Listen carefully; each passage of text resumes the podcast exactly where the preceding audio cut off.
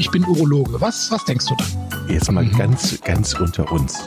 Wir müssen auch die Worte Penis und Hodensack in den Mund nehmen. Ja, ja. Und äh, das ist ja auch Sinn und Zweck äh, von so Veranstaltungen wie diesem Podcast, dass man das Ganze aus dieser Schmuddelecke so ein bisschen herausnimmt. Und wieder da, die Pinkelpause. Hallo Chris. Hallo Jochen. Und wie versprochen, heute nochmal mit dem Rappi. Hallo Rappi. Hallo ihr zwei, Herr Jochen. Hi, Peace. Der Rappi hat sich festgebissen bei uns. Ja, ich werde mich nicht mehr los jetzt. nee, aber ist gut so. Freuen wir uns. Ja, wir wollten heute ein Thema besprechen, wovon ich gar keine Ahnung habe. Kein Wunder, ihr seid ja die Ärzte, es geht um Fimose. Meine erste Frage wäre, was ist das? Also, ich hab ja, Fimose ist übersetzt Vorhautverengung im Prinzip. Ne? Wenn die Vorhaut so eng ist, dass man die nicht über die, über die Eichel rübergezogen kriegt. Das ist im Prinzip Definition von einer Fimose. Ja, aber das ist ja eigentlich bei Säuglingen der Normalzustand, oder? Genau. Genau. Also das ist ja keine Krankheit. Nee, überhaupt nicht. Das ist äh, sogar, also die, es haben nicht alle Säuglinge eine Fimose, also manche Säuglinge, bei denen kann man das schon zurückziehen ein bisschen und die Eichel sehen.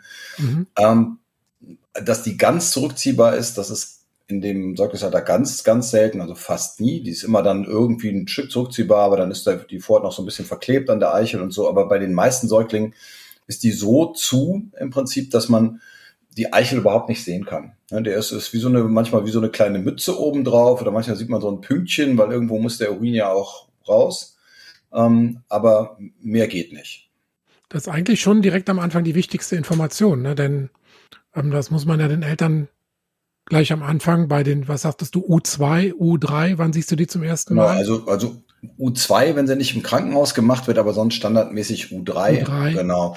Denen das, sagen, dass das normal ist. Denn ja. da kommen durchaus einige Eltern zu mir, die dann mit einem Säugling oder Einjährigen sagen, die Vorhaut geht nicht zurück, das muss operiert werden.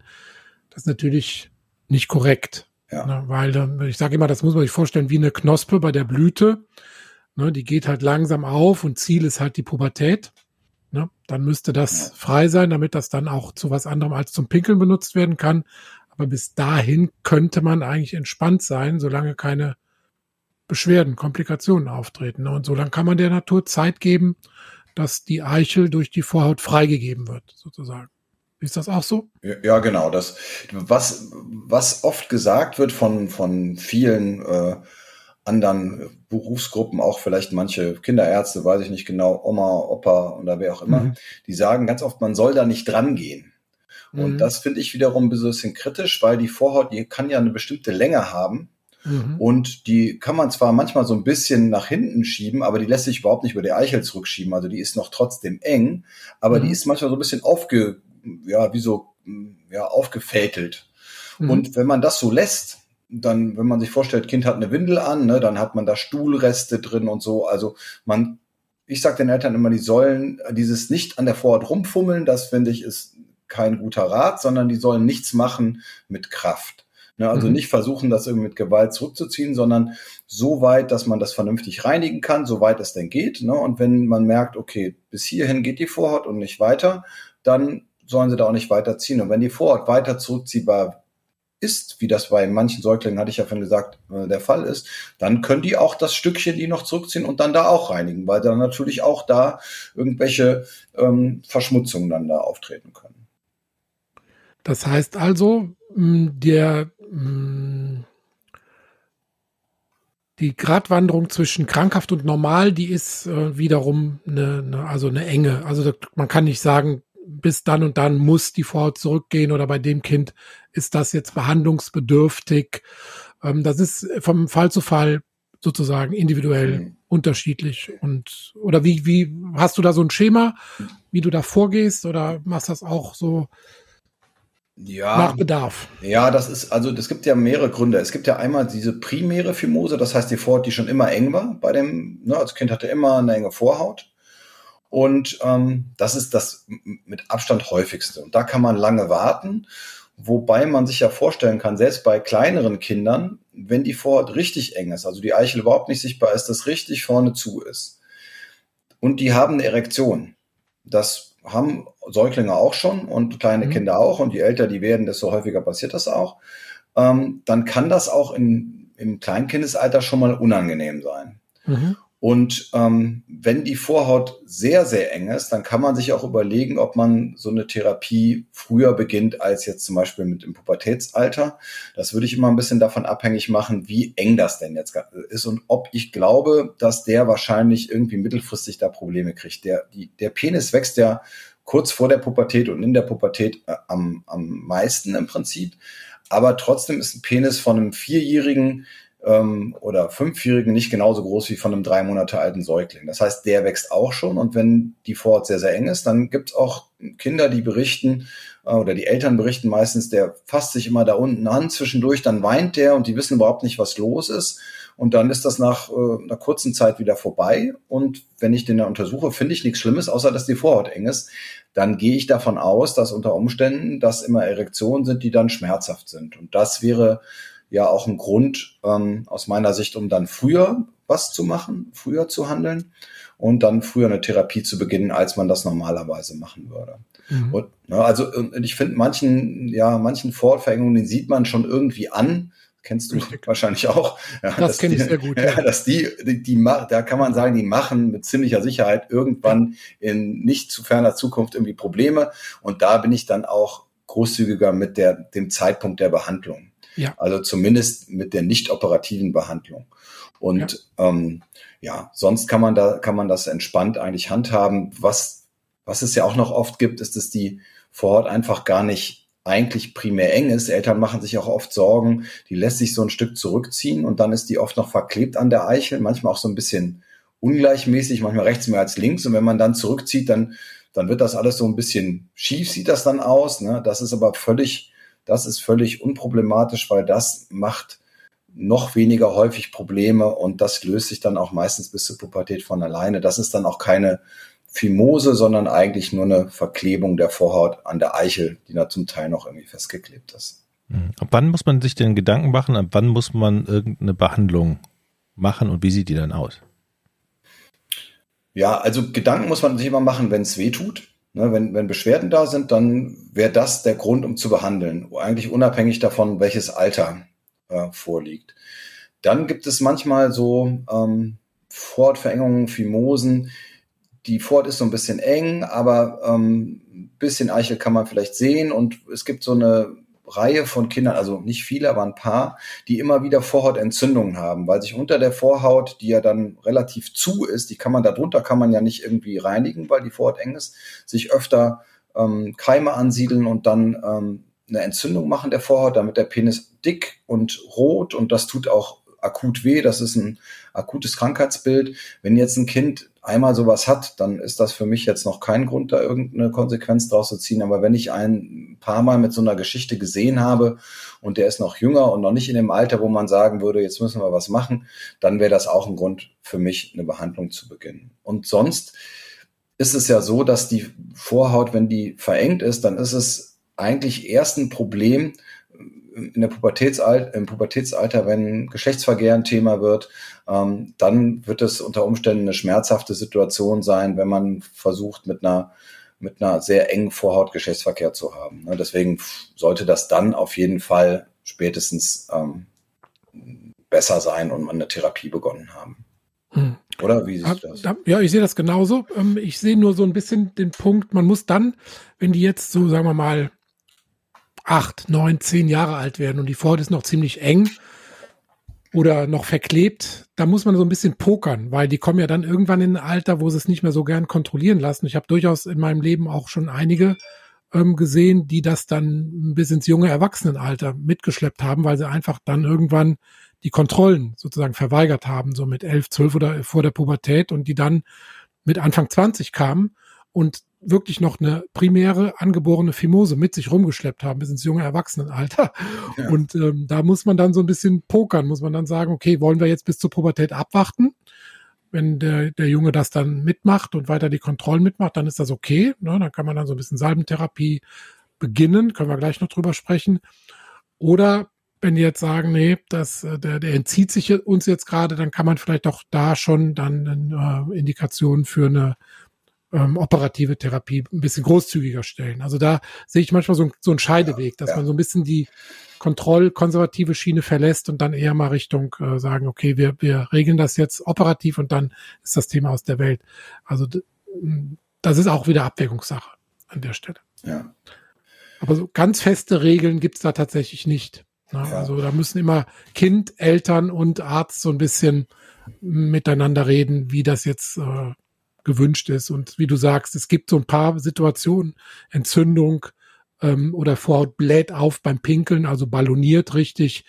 Ähm, dann muss man mh, mm, eine Therapie eher in die Wege leiten. Ja, weil das Ballonieren, das kann ja dann dazu führen, dass die Harnblase nicht vernünftig entleert wird. Genau. Dann bleibt Resthahn zurück, ne, und dann ist das Infektionsrisiko größer, wobei die meisten Säuglinge, also bei denen balloniert das auch so ein bisschen, dann ist das auch immer manchmal schwer mit den Eltern sozusagen anamnestisch rauszufinden, wie viel ist das denn? Ne? So ein bisschen, klar, wenn die Vor total eng ist und da kommt jetzt so ein dicker Urinstrahl raus, dann geht die natürlich so ein bisschen auf und so ein kleines bisschen Ballonierung ist auch gar nicht so schlimm. Aber wenn es dann zu einem Rückstau kommt, dann ist das natürlich auch ein, auch ein Problem. Und so eine sekundäre Fimose, also einer, der eine Verletzung hatte oder Narbenbildung aus diesem Grund oder immer wieder Entzündungen und sich deswegen Narben gebildet haben, die würde man dann auch, ähm, die würde man auch behandeln, weil die keine spontane Rückbildungstendenz dann mehr hat. Hm. Chris hatte eben die Behandlungsmöglichkeit mit Salben angesprochen. Wie geht die und was nimmt man? Ähm, also die, die Behandlung ist mit einer Cortisoncreme, die man in der Regel da zweimal am Tag aufträgt. Also auf die, auf die Vorhaut. Ähm, manchmal gibt es ja so eine kleine Mütze, ne, auf diese Mütze von oben sozusagen und einmal ringsrum ähm, über, über die Spitze der, ähm, der Vorhaut. Und das macht man idealerweise zweimal am Tag. Also die Quote mit zweimal am Tag ist besser als mit einmal am Tag. Und dann macht man das über einen Zeitraum ja, von vier Wochen und guckt, ob das dann besser ist. Oft ist das auch schon vorher besser. Ähm, das kann man mit den Eltern dann absprechen. Man kann auch sagen, wenn sie sehen, dass das sich dann super zurückziehen lässt, dann, ähm, dann können sie auch damit aufhören, das einzucremen, aber wir müssen trotzdem das weiter kontrollieren. Da gibt's ähm, zwei Sachen aus meiner Sicht, die die wichtig sind, weil ähm, die Cortisoncreme, es gibt keine Vorhauterweiterungscreme. Ne? Also wenn man jetzt da was verschreibt, da steht da nicht drauf, geeignet zum Vorhauterweitern, sondern da ist in der Regel eine Creme, die man bei einer entzündlichen Veränderung der Haut benutzt, ne, für irgendwelche Hautprobleme. Und da steht fast immer drin, bitte nicht bei Kindern unter mm, so und so viel Jahren, bitte nicht bei ähm, ähm, nicht länger als äh, zwei Wochen, bitte nicht im Genitalbereich anwenden. Also das steht da in der Regel drin. Und jetzt, wenn man den Eltern das nicht sagt und man verschreibt denen so eine Creme, dann sagen die ja zu Recht, was hat der mir denn da verschrieben? Das kann ja wohl nicht wahr sein. Das ist ja gar nicht zugelassen und auch nicht über die Dauer, die der mir gesagt hat. Deswegen ist ganz wichtig, dass man das thematisiert, dass man denen sagt, machen sich keine Sorgen. Man will eigentlich ja die Nebenwirkung von dieser Creme haben. Also so eine Cortisoncreme macht ähm, die Haut etwas weniger ähm, ja, elastisch, die ist dann hat ein bisschen weniger Spannung und wenn man sich jetzt vorstellt, man hat ein dickes Exem am Arm und schmiert da ganz lange Cortisoncreme drauf und dann hängt da so ein, so ein Hautlappen runter. Das wäre natürlich nicht so schön, aber bei der Vorhaut wollen wir ja genau das, dass die Elastizität zurückgeht, dass die Spannung weggeht und wir wollen im Prinzip die Nebenwirkung von dieser Creme haben. Und ähm, die die Dauer da, dass man das nicht so lange drauf machen soll, das liegt daran, dass auch Cortison resorbiert wird vom, über die Haut und dann ähm, der körpereigene Cortisonspiegel, wenn man das in großen Mengen lange anwendet, unterdrückt werden kann. Und das ist was ganz Ungünstiges.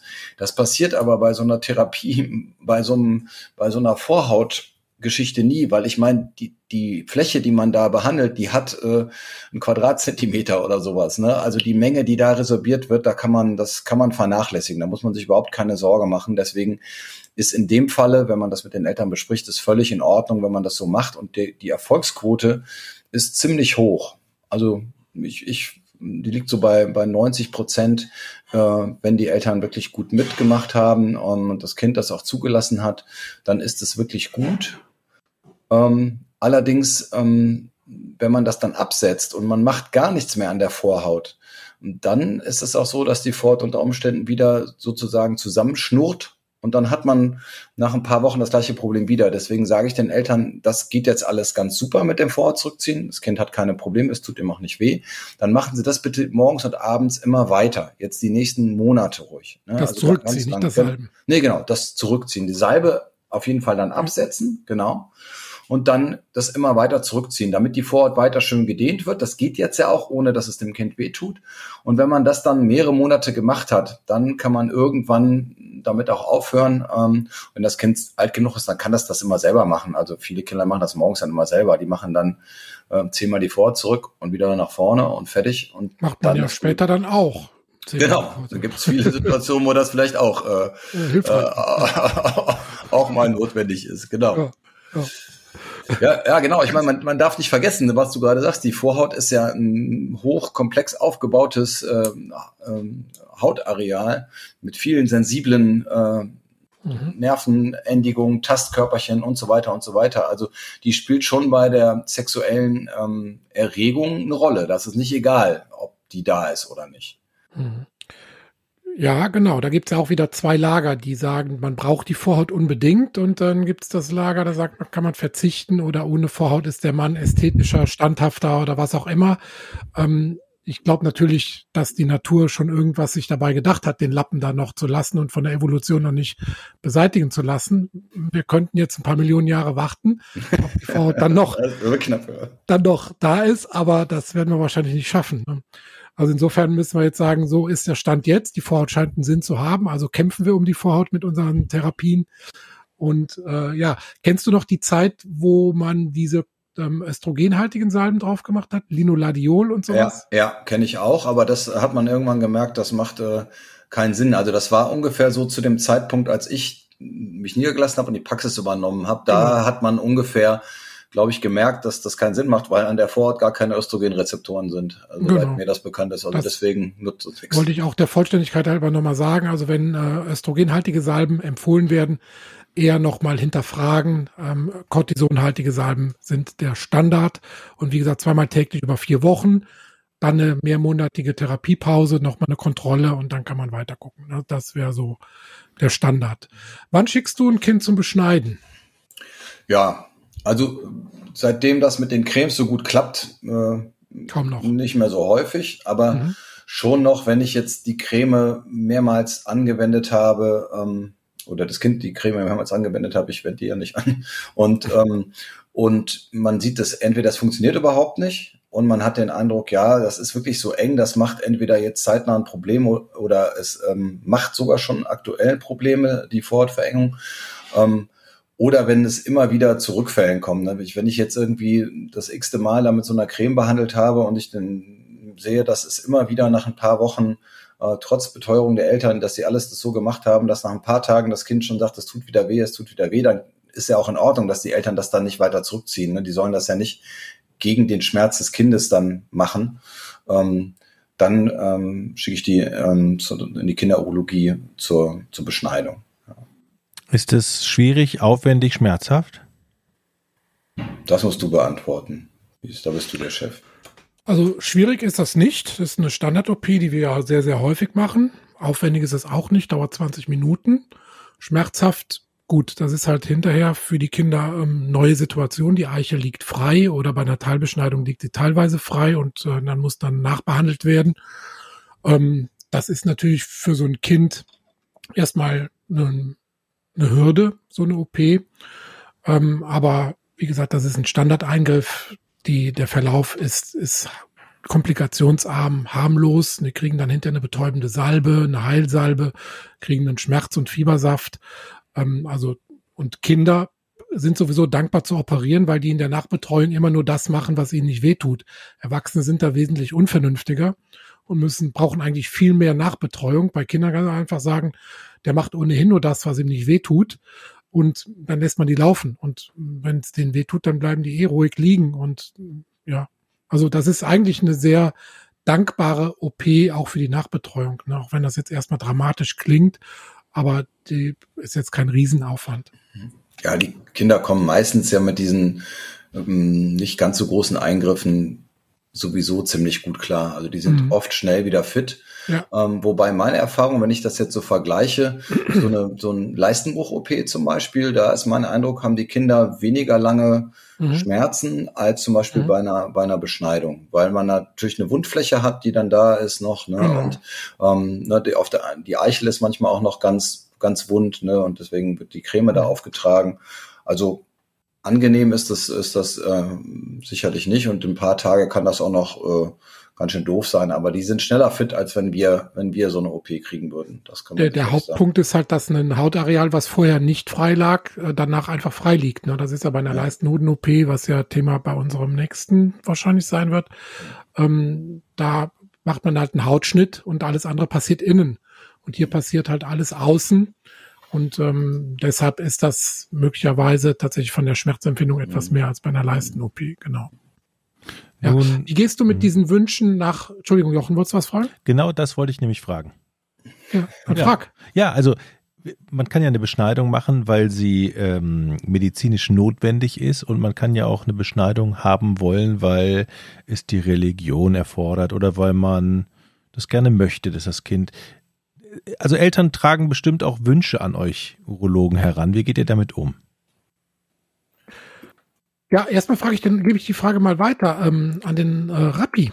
Ja, ja, also ähm, ich habe da eine ziemlich, ja, eine ziemliche ähm, eindeutige Meinung. Ich bin der Meinung, ähm, erstens kann ich mir das nicht so richtig aussuchen. Das ist schon mal das Erste. Ich kann jetzt nicht sagen, pass mal auf, die Krankenkasse bezahlt deinen Eingriff, der medizinisch aber gar nicht notwendig ist. Also das kann man ja auch von der Krankenkasse nicht erwarten. Das nee, heißt, das ist ja ohnehin klar. Ja, genau. Aber damit müsste ja sowieso schon, also viele Eltern fragen ja nach Überweisung.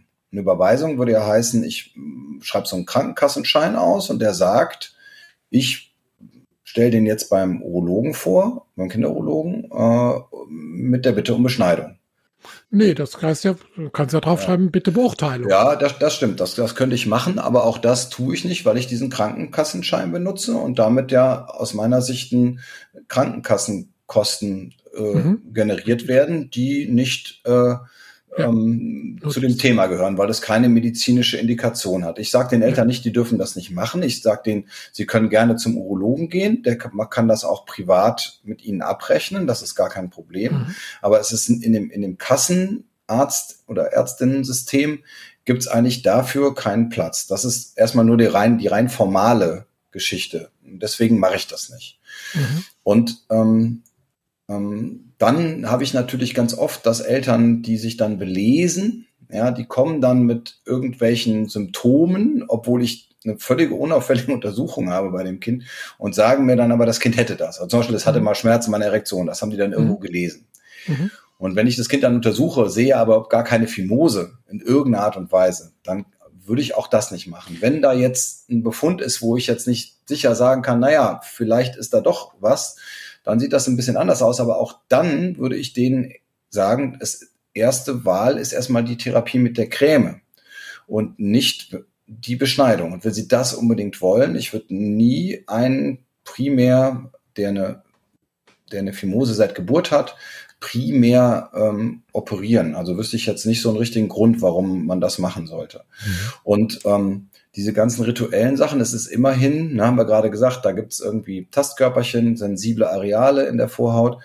Das ist immerhin ein Eingriff äh, in, die, in die Unversehrtheit. Das ist genauso wie ich etwas ja, seltsam finde, wenn ein drei Monate alter Säugling Ohrringe hat zum Beispiel. Das finde ich auch. Mhm. Ich fasse das mal zusammen. Es gibt Eltern, die überlegen, die wissen das Problem ganz genau, die wissen, dass du das nicht machen möchtest und suchen sich andere Wege. Ja. ja. Äh, und du bist medizinisch einfach dagegen. Ne? Das hat keinen Sinn, das ist einfach bescheuert, nicht machen, das macht medizinisch, ist es nicht gut. Genau, medizinisch macht das keinen Sinn. Ja, mhm. genau. Ja. ja, ich sehe da ganz klein bisschen anders. Also ich mache natürlich auch keine Beschneidung, die nicht nötig ist auf Krankenkassenkosten. Ähm, medizinisch un, also medizinisch macht das keinen Sinn. Ich würde jetzt sagen, die Literatur ist derzeit so, dass man jetzt nicht sagen kann, dass man dem Kind schadet mit einer Beschneidung. Aber es ist natürlich so, es gab ja 2012 dieses Urteil, dass es den Eltern freizustellen ist, ähm, ihre Kinder beschneiden zu lassen, wenn es von einem Fachmann durchgeführt wird. Insofern bieten wir schon ähm, rituelle Beschneidungen auf Selbstzahlerbasis selbstverständlich dann an. Für bestimmte Kulturkreise ist das ja gewünscht. Ähm, und unter den gesetzlichen Rahmenbedingungen, wie sie jetzt sind, ist das dann auch möglich. Ne? Ob ich das jetzt, also ich glaube nicht, dass ähm, man medizinisch damit großen Schaden anrichtet, aber ich halte es natürlich auch nicht für medizinisch zwingend notwendig und deshalb wird es nicht über die Krankenkasse abgewickelt. Genau, deswegen, ich meine, das ist ja noch was anderes. Ich bin ja nicht derjenige, der das macht. Also ich bin nur derjenige, der über so einen Überweisungsschein ausstellt und sagt, genau. geh mal dahin, aber mhm. das, das tue ich halt nicht. Und ähm, es ist natürlich schon so, jede OP hat ein gewisses Infektionsrisiko. Ähm, das ist jetzt nicht häufig, ein Narkoserisiko gibt's da. Also es ist jetzt nicht so, dass man sagen kann, das ist vollkommen safe. Ne? Da, ich, ich kann mich an keinen Zwischenfall erinnern bei einer äh, Beschneidung, wo irgendwie was schiefgelaufen wäre, aber trotzdem gibt es ein OP-Risiko und das ist nicht gleich null. Und deswegen würde ich sagen, wenn es nicht sein muss, würde ich es jetzt bei meinem Kind nicht machen. Und wenn jemand anders aus rituellen Gründen oder anderen Gründen das machen möchte, dann muss er das irgendwie mit dem, mit dem ähm, Operateur selber verhackstücken und dann auch nicht über diese Krankenkassenschiene machen, weil das aus meiner mhm. Sicht nicht geht, ja. ja. Genau, und das ist halt immer so, so ein bisschen äh, die Schwierigkeit, dass Eltern natürlich oft versuchen, über vermeintliche Beschwerden das auf die Krankenkassenschiene zu bringen. Und da ist es manchmal schwer zu argumentieren, dass das tatsächlich jetzt nicht notwendig ist oder dass man das wahrscheinlich mit einer Salbentherapie hinkriegt und dann kommen natürlich immer die Gegenargumente, ja, der macht das nicht mit und das funktioniert nicht und dem tut das weh und jetzt muss es aber doch, muss aber hier was passieren und dann wird man ein bisschen unter Druck gesetzt und da muss man sich dann ja. ein bisschen von frei machen. Und, ja, wir haben ja, wir haben ja gerade gesagt, ne, wann denn so eine Phimose behandelt werden muss und in der Regel sind diese Beschneidungen sehr, sehr früh. Also mhm. bei kleinen Kindern. Und das mhm. sind wir immer in dem Alter, wo es eigentlich überhaupt nie eine Indikation nie. gibt. Ne? Und deswegen sind wir sowieso schon gar nicht in diesem medizinischen ähm, Indikationsbereich. Ja. Müssen wir der Vollständigkeit halber an der Stelle noch sagen, ähm, Beschneidung beim Kind auf Selbstkostenbasis mit Narkose kostet 300, 350 Euro. Ne? Also das muss man dann investieren, wenn man das aus rituellen Gründen ähm, bei seinem Kind machen lassen möchte. Jo, kurz zusammenfassen? Mhm. Oder gibt's noch was Wichtiges?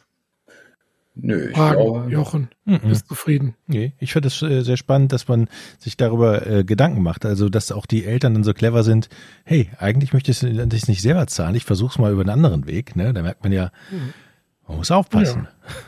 Ja. ja. Ja, das ist nicht so selten. das ist ziemlich häufig so. Ja. Kann ich mir vorstellen, ja. Ja, ja. Also, wenn man einen Jungen hat, vorsichtig die Vorhaut mobilisieren, darf man? Ja. regelmäßig die U-Untersuchungen beim Kinderarzt wahrnehmen, ähm, damit man den Zeitpunkt, wo was behandlungsbedürftig ist, nicht verpasst. Wenn Beschwerden bestehen, dann Kinderarzt konsultieren, Therapie beginnen. Therapie besteht aus einer kortisonhaltigen Salbe, zweimal täglich über vier Wochen und dann mit Verlaufskontrollen. Ziel, wo die Vorhaut auf jeden Fall frei sein sollte von Verklebungen und Engen, ist die Pubertät, wo man den Penis dann anfängt, zu was anderem zu benutzen als nur zum Pinkeln. Und ja, im Zweifel, wenn der Kinderarzt unschlüssig ist, stehen wir Urologen auch mit Rat und Tat zur Seite. Vorwiegend dann meistens mit Tat. dann vielen Dank euch. Ja. Und bis zum ja. nächsten Mal. Danke euch, ich freue mich aufs nächste Mal. Macht's gut. Ja, Ciao. gut. Ciao. Woche, ciao. Ich bin Urologe. Was, was denkst du da? Jetzt mal mhm. ganz, ganz unter uns. Wir müssen auch die Worte Penis und Hodensack in den Mund nehmen. Ja, ja. Und äh, das ist ja auch Sinn und Zweck äh, von so Veranstaltungen wie diesem Podcast, dass man das Ganze aus dieser Schmuddelecke so ein bisschen herausnimmt.